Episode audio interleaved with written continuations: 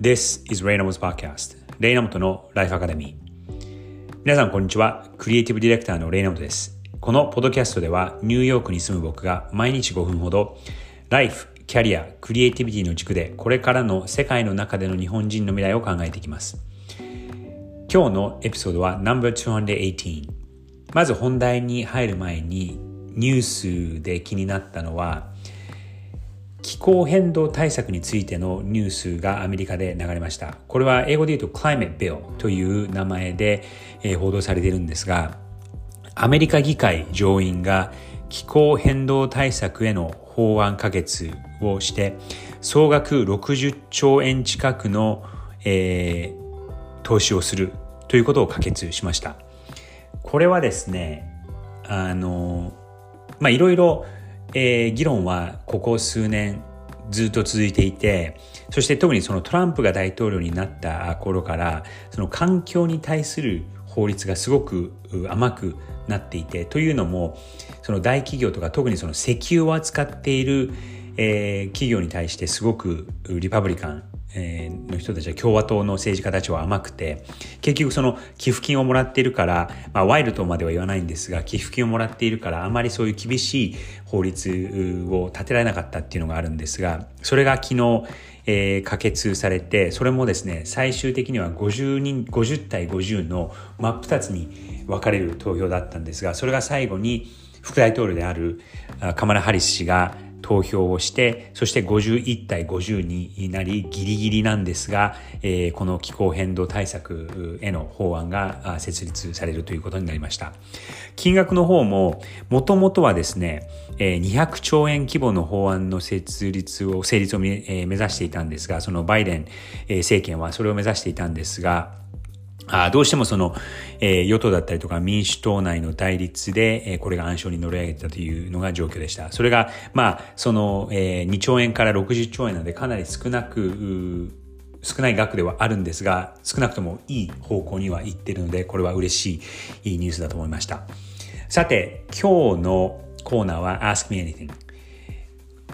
最近いただいた、ウェブの方からいただいたご質問なんですが、こちらです。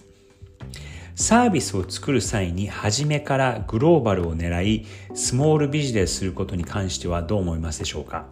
スモールビジネスはグローバルになれるか？というご質問だと思うんですが、これはですね、非常にシンプルな素朴な質問ではあるとは思うんですが、僕はこれすごくいい質問だなと思いました。結論から言うと、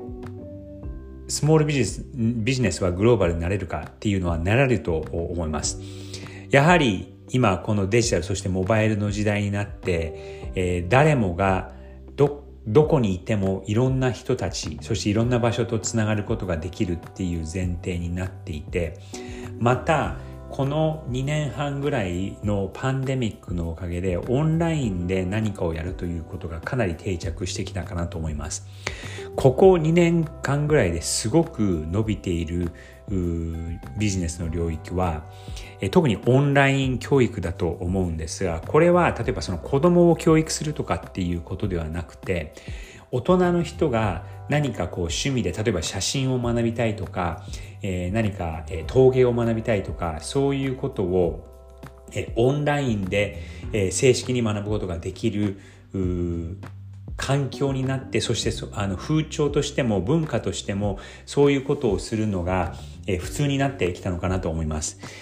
でこういうことをすることで、えー、いわゆるそのスモールビジネスもしくは個人事業主個人レベルだけでも、えー、1対1のビジネスではなくて1対メニーの、えー、たくさんの一人一人の人で、えー、たくさんの人に対するサービスが提供できるのがかなり現実的になってきた世の中なかなと思います。あのこの質問の中でそのスモールビジネスっていうふうに言われてるんですがそれはまあ結構いろんな形があるのでそれはそのサービスを提供するとかもしくは何か物を使って、えそれをオンラインで売るとか、えあるとは思うんですがもちろんその言葉の壁というのがあるので、え日本語のサービスもしくは日本でしか使えないもの日本語でしか、えー、から買えないものっていうのはもちろんそれはグローバルにはなり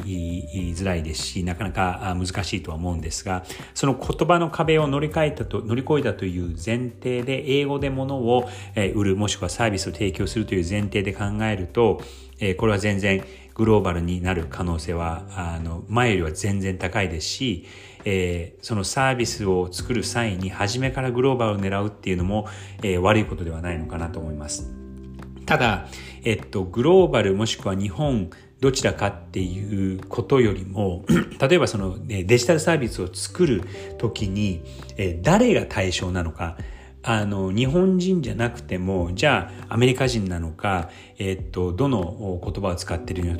人なのかとか、どの世代な人なのかとか、どういう職業をしている人なのか、もしくはどういうことに興味がある人なのかっていうことのターゲットを、えー、まず最初に絞る必要はあるのかなと思います。それがグローバルで、えー、あって、えそしてそれがちゃんとこう定義されたターゲットからサービスを作ることをすれば、えー、スモールビジネスでもグローバルを狙って、えー、することは僕は全然可能だと思いますし逆にぜひ特に日本からそういうサービスができること出てくることをすごく強く、えー、願っています。それでは今日のご質問。サービスを作る際に初めからグローバルを狙いスモールビジネスすることに関してはどう思いますか？というご質問に対しては僕はこれは全然ありだと思って、えー、可能だと思いますのでぜひもしえー、このことに興味のある方は試して、えー、みてください。それでは、えー、まだ1週間が半分残っていますが、えー、良い残りの週をお過ごしください。Have a great rest of the week!